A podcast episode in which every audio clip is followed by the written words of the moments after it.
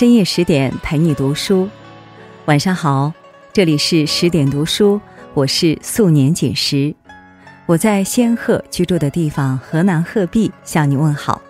今天的你过得好吗？今天我们来跟随作者江徐的文章，一起来了解李清照。接下来我们一起来听木心先生在文学课上这样评价李清照。他的生平就是艺术品。身为文人，他的词作在群星璀璨的南宋文坛获得一席之地，千古流传。身为女人，在风雨飘摇的乱世，她过得跌宕起伏，人至暮年，漂泊他乡。李清照有过两段婚姻，度过先甜后苦的一生。曾经。他与赵明诚两偶相伴，琴瑟和鸣，成就了一段让世人津津乐道的千古佳话。在幸与不幸的命运变迁中，李清照其实和普通女人一样，也会一时犯糊涂，也会遇人不淑。为此，她遭受了一段备受争议的经历。在这个故事里，我们可以读到一个女人敢爱敢恨、爱憎分明的勇气。建炎三年，金兵南下，山河动荡，百姓流离。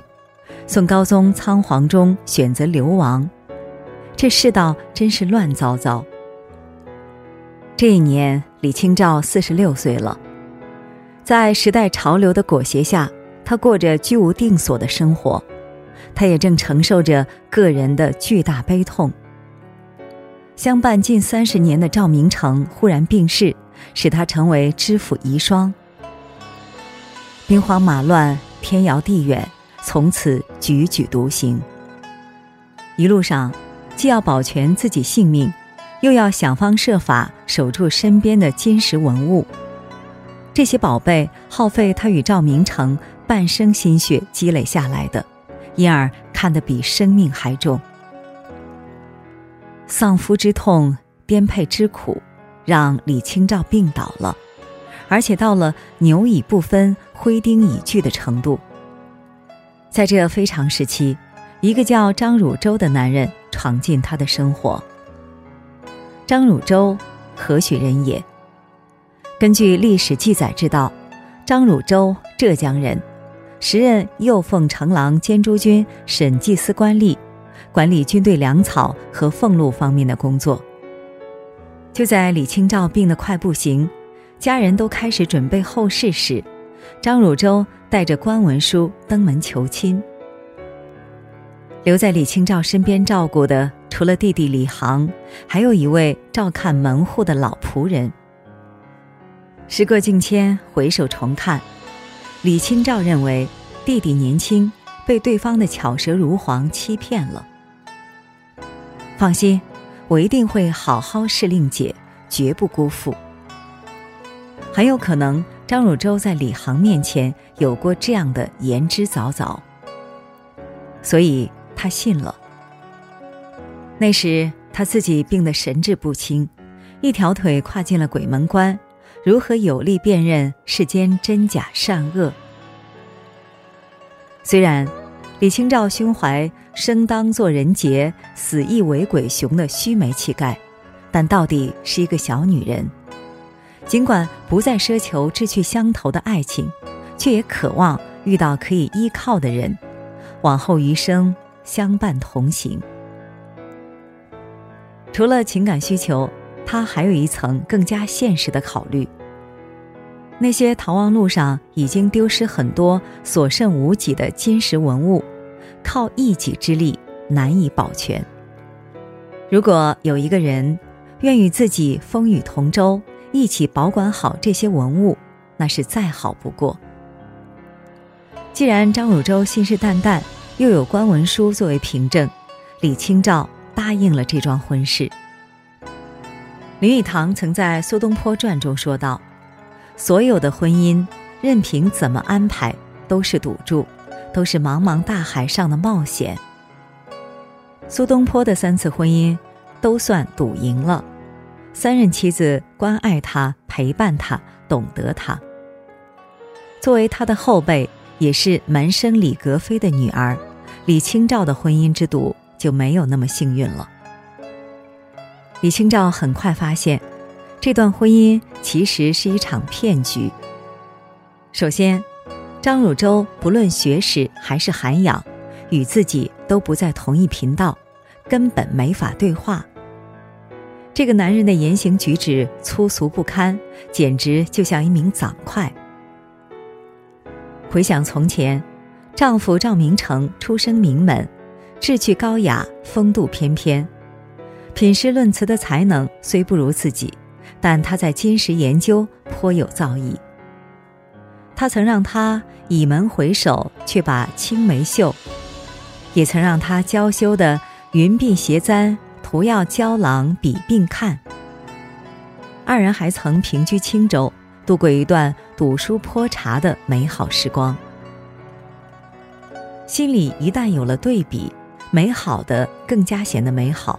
不堪的越发让人觉得不堪，让李清照无法忍受的是，他猛然意识到，张汝舟大概从一开始就图谋不轨，口口声声说愿意照顾自己是假，借此企图霸占金石文物，才是他登门求亲的真正目的。让他将自己与赵明诚生前花费半生精力换来的文物拱手交予他人。对李清照来说，这是绝不可能的事。当张汝舟发现李清照手里的文物宝贝没有料想中那么丰富，而自己又根本不能代劳处理时，他就原形毕露了。一个屠夫一样的男人，从开始就没安好心。计谋没有达成，娶回来的女人又难以驾驭，他当然不会怜香惜玉。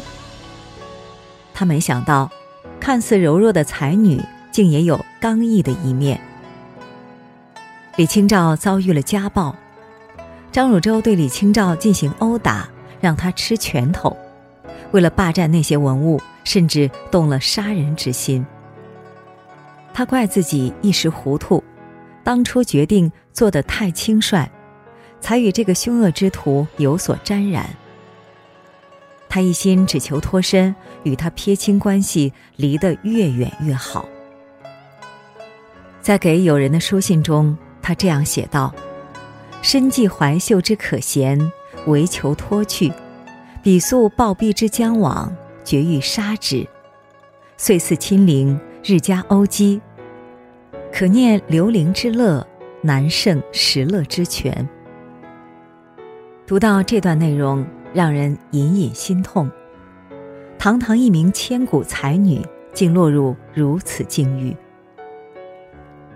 生活是一棵长满可能的树，沿途遇到怎样的人、怎样的景，不由你说了算，也未必跟出身、才华、名气成正比。有人问：为什么好女总会遇见渣男？或许是因为。滚滚红尘，人心叵测。或许是因为婚姻就像大海航行的冒险。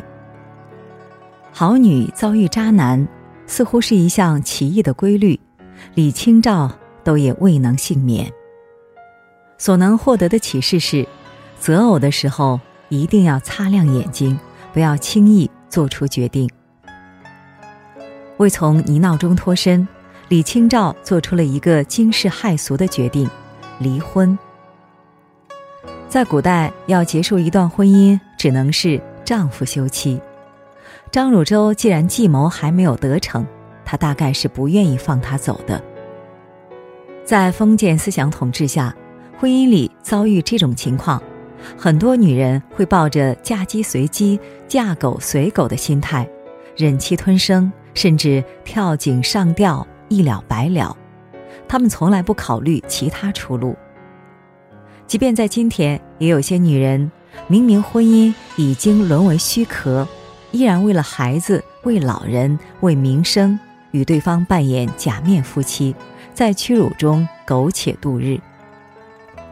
相比之下，一千年前的李清照要勇敢得多。菊天叩地，敢笑谭娘之善诉。升堂入室，素非李赤之甘心。他说，他会效仿古代受了虐待的女子那样，站出来控诉丈夫。错既已犯下，也不能重新来过，唯一能做的便是不要错上加错。既然是一场错误的婚姻，为何不该将它解除呢？为了能够顺利离婚，李清照做出了另一项惊世骇俗的决定：告发张汝舟。她未尝不明白，告发自己丈夫就像用金力弹射鸟雀，得不偿失；又想拿自己脑袋撞击玉璧，两败俱伤。尽管如此，他依然决定及时止损。结束荒唐的婚姻。人在江湖混，欠下的迟早要还。张汝舟品性低劣，作风不正，让李清照抓到了把柄，妄增举数入关，相当于现在公务员考试时善用职权弄虚作假。有此污点在手，李清照将丈夫告上法庭。这下家庭矛盾上升到了社会问题的层面，还惊动了朝廷。经过审判，张汝舟被削职流放。根据宋朝相关法律，妻子状告丈夫，丈夫因罪判刑，妻子会被牵连跟着坐牢二年。在此基础上，也可以解除婚姻。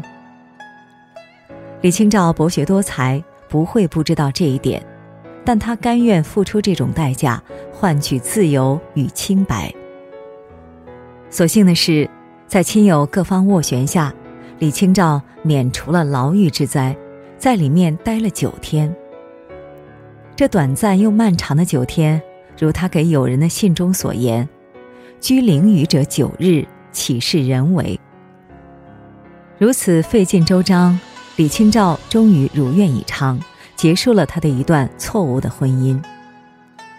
这段婚姻从开始到结束只有一百多天。当李清照走出牢狱，走出围城，重见天日，重新呼吸到清新自由的空气，感觉像梦魇一场。梦醒时分，重获自由。余生，即便是一个人的冷冷清清。也胜过两个人的逆来顺受。理智的人，在决定做一件事之前，会预想到最严重的后果。李清照心里清楚，自己如此这般，恐怕难逃万世之机。事实也正如他所料，逃过了牢狱之灾，却没有避开漫天流言。铺天盖地的指责、嘲笑、讥讽，像雪片一样飞来。各个领域的名人，就像今天的自媒体一样，追着才女李清照离婚的热点，各抒己见，争先做出评论。文学家王卓平说：“赵死，再嫁某氏；送儿离之，晚节流荡不归。”藏书家昭德先生评说。吴简操，晚节流放江湖已足。连搞地理学的朱玉也忍不住要说两句：不忠晚节，流落已死，天独厚其才而强其欲，惜哉！在封建思想的局限下，“晚节不保”四个字是当时主要的社会舆论。时代发展，社会前行，一千年后的我们翻开书卷。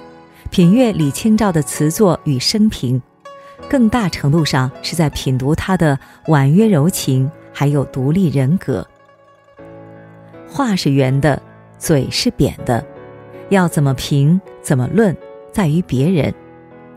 生活始终是自己在过，其中苦甜也只有自己最清楚。婚姻中，敢爱敢恨，敢结敢离，这份勇气。不管在古代还是现代，都显得难能可贵。众树熙熙，流言纷纷。